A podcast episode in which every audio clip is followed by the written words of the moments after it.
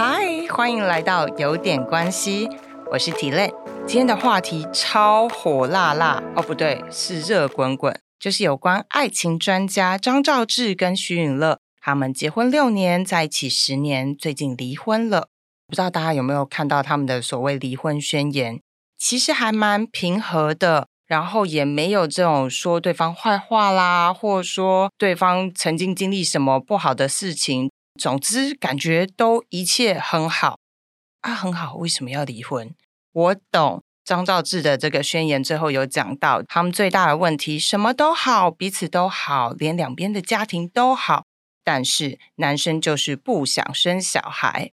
所以今天我们的重点就来了，我想跟大家讨论的是，我的他就是不生小孩怎么办？不生小孩这件事，拿我的客户来说好了。他们都是单身者，他们也都想要结婚。可是说到了要不要生小孩这件事，你会发现有越来越多人第一瞬间会说可有可无，而你就会下一句问可什么不可什么。很多人都跟我说，因为现在其实有很多的关键都可能会影响结婚生小孩这件事。包括两个人的经济能力够不够啊，或者是两个人很有经济能力，但不好意思，两个人都工作很忙，都还在追求工作上的成就感，好像就会顾不到小孩等等等。所以你会发现，大家很多时候的答案都是就看另外一半喽。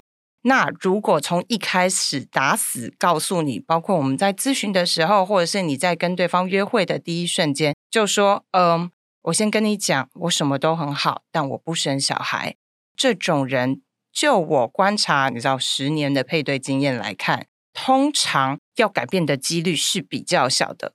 但也不用担心，我待会后面会跟大家讲有几个这种出乎意料意外的状况，就是还是有例外啦。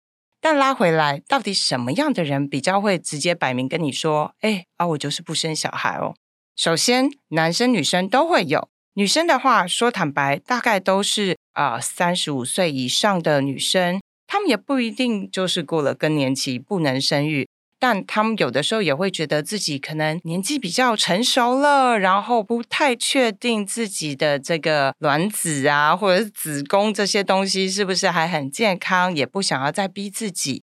毕竟我们周围也有听到好多人是因为不孕而很辛苦啊，然后要试管啊啊，反正有很多的事情要做。所以，通常四十四十二到四十五岁女生开始会直接说：“我就是不要生小孩。”如果男生想要找生小孩的女生，那就不要算我在里面。女生大概就是这样，但男生就不一样喽。我遇到的男生其实从三十出头到五十几，说真的，我们都知道，男生到六七十都还可以生小孩。我却碰到从三十几到四五十岁的客户都有说。我要找对象，我也是认真的，我愿意付这个钱，但是不要叫我生小孩。那这就好玩喽。那他们这些人年纪都不一样，也不是因为身体的能力不足而决定不要的情况。那他们到底为什么不要？为了今天的录音啊，我就特别还去找了一些资料，其中发现一个超棒的完美例子，不只是张兆志一个人不想要生小孩。有另外一个更有名的例子，就是孔刘。我最近才看到《L Magazine》刚好就有采访到孔刘，讨论到成家生子的事情。孔刘的答案就超妙，他就说：“其实我从小就是一个非常喜欢小孩的一个人，然后也必须说啦，他就是巨蟹座嘛，所以他喜欢小孩，我大概可以理解。但是他说，等后来有一些机会演出了一些爸爸角色。”突然发现，原来真的把自己投身成为爸爸的时候，无论是对小孩的担心也好，或者是小孩的教养也好，他突然觉得这个责任是很重大的，立场是一定要很坚定才能做得好。然后呢，他说，即使演了这些片子，好像自己也还觉得目前的工作情况也好啊，一路过程也好，总觉得自己好像还能 cover 做爸爸的这个工作，直到四十几岁。慢慢的，反而越来越怀疑自己，一下怀疑自己到底有没有办法生养小孩，二来又担心自己到底会不会是一个称职的好爸爸。最后他又说，这个时代好像有很多不好的事情，到底让他们出生在这世界上，又是不是好事？我也不知道为什么，可能是因为他就是孔刘吧。他讲起话来，你总觉得他说的都很有说服力，好像如果他不要，我可以。我不知道你们啦，我觉得就现在我生完小孩的我，如果重新来过，我一定会说我可以。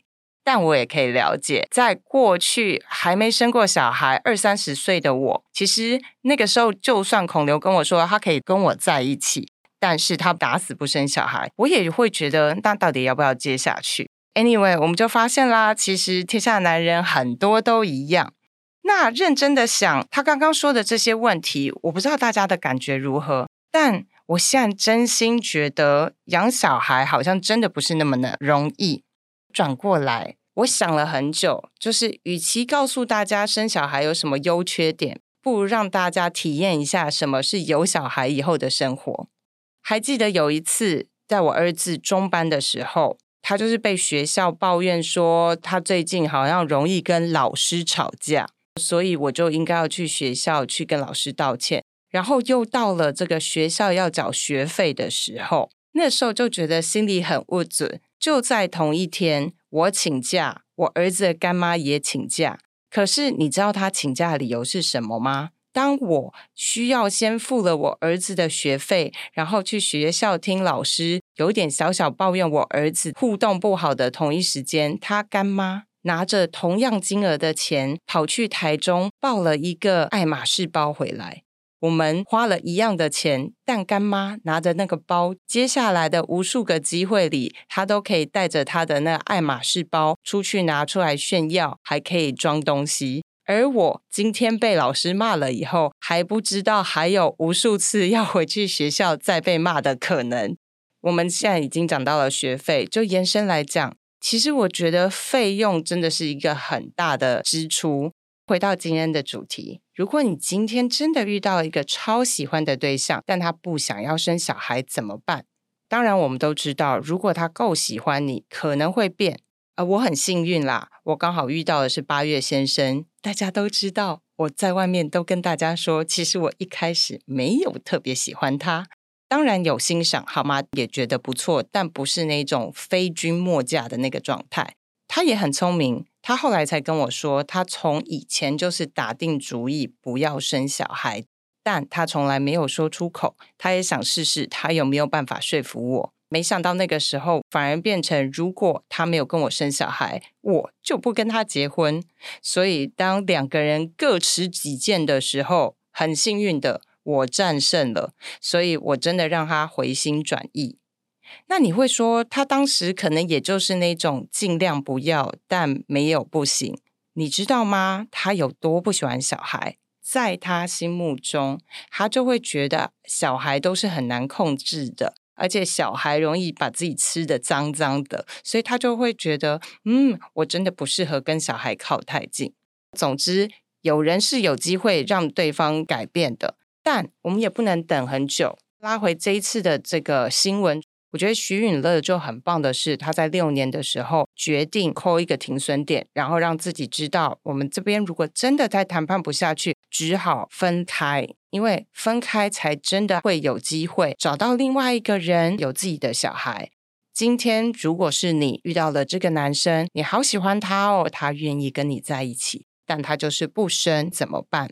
我通常鼓励的就是给自己两年的时间。在这两年里面，你可以第一个好好去享受这个你跟你好喜欢的人在一起的那种感觉，而且最好玩的是，还不一定这个感觉是好的。有的时候，你明明很喜欢的人，但在一起以后才发现，呃，他生活习惯不好，说不定你很快就喊停，你根本不用等到两年。强烈鼓励大家一定要去试试看。那好啦，就算你们两个真的相处的很好。但到了两年，你会发现你也没有办法说服他，他也没有办法说服你。至少，我们也跟我们很喜欢的人在一起了两年，然后也知道真的你已经用尽了所有的可能，然后使出所有的把戏都没有办法完成。这个时候，你就应该要 move on 去找下一个对象。我知道有些人一定会跟我说，我的一分钟都不能浪费。因为我最近才碰到有一个客户，他真的会说：“你知道，每多一个月，我的那个岁数就多了一个月。那你不跟他在一起，你要做什么？”他说：“就去找下一个啊。”我懂你想要找下一个，但是你上一次遇到你心动的对象是什么时候？啊，如果你跟我说是昨天，那我觉得很棒，那你就应该去找下一位。可是如果你跟我说哦，大概五年前或大概三年前，这就代表其实你的眼光是有一定的标准。当你有一定的标准的时候，讲坦白，也不是路上砸下来就会遇到一个符合你条件的人。你为什么不给彼此两年的时间去看看呢？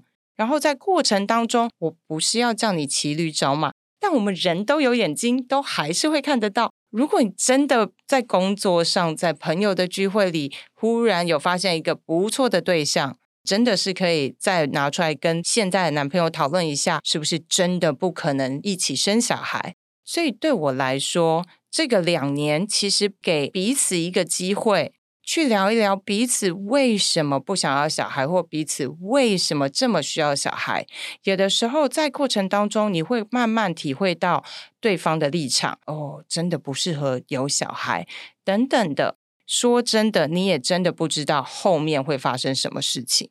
很好玩哦！我最近遇到的客户其实是有越来越多，反而是自己决定不生小孩，做个顶客族，过着一个可以带爱马仕的生活。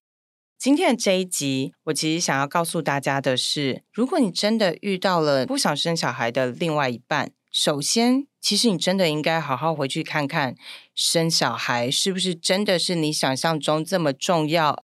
再来。试着去了解为什么他不想要生小孩，也许他告诉你理由之后，你也会被他说服，那你们可能就会找出自己最好的一个互动方式。好哦，希望今天的分享会带给大家一些有的没得的，不知道大家有没有什么类似的经验呢？欢迎在下方或 IG 跟我分享。那再麻烦给我们五星评论，有点关系。我们下次见，拜拜。